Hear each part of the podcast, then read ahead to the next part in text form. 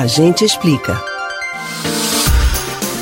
A BR-232 é o principal eixo rodoviário de Pernambuco, ligando a região metropolitana ao Agreste. Moradores de alguns bairros do Grande Recife também se deslocam pela rodovia para acessarem o centro da capital. Para descongestionar o tráfego de veículos, um trecho do corredor está sendo triplicado. E é sobre essa obra que o ouvinte Carlos Alberto, da UR6 Ibura, tem uma pergunta. É uma pergunta para o quadro A Gente Explica. Essa responsabilidade responsabilidade de fiscalizar a obra da BR 232, que é uma BR estadual, é responsabilidade do governo do estado ou é de responsabilidade do governo federal? Essa é a dúvida que eu e mais outras pessoas temos. Você é uma das pessoas que tem essa dúvida? A gente explica.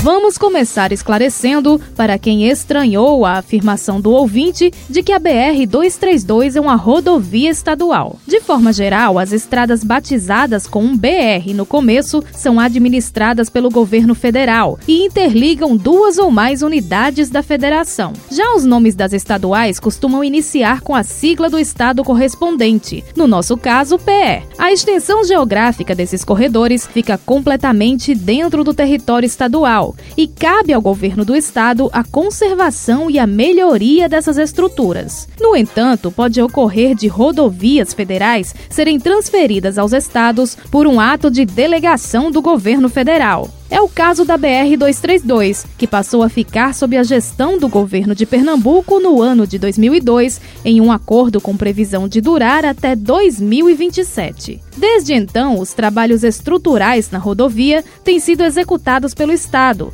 como a duplicação do trecho entre o Recife e Caruaru, que foi entregue em 2004.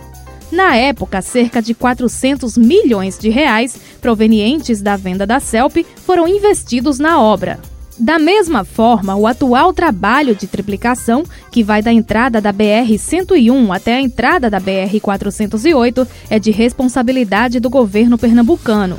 Com investimento total de quase 100 milhões de reais, a obra é coordenada pela Secretaria de Infraestrutura e Recursos Hídricos do Estado e executada pelo Departamento de Estradas e Rodagem, DR. Pelo trecho de 6 quilômetros e 800 metros de extensão, circulam diariamente cerca de 67 mil veículos. A intenção é de que o alargamento acrescente 33% na seção viária, reduzindo o tempo do trajeto de uma hora para 25 minutos nos horários de pico. Detalhes sobre a obra na BR-232 podem ser acompanhados ainda na coluna Mobilidade do Jornal do Comércio, com a nossa colega jornalista Roberta Soares.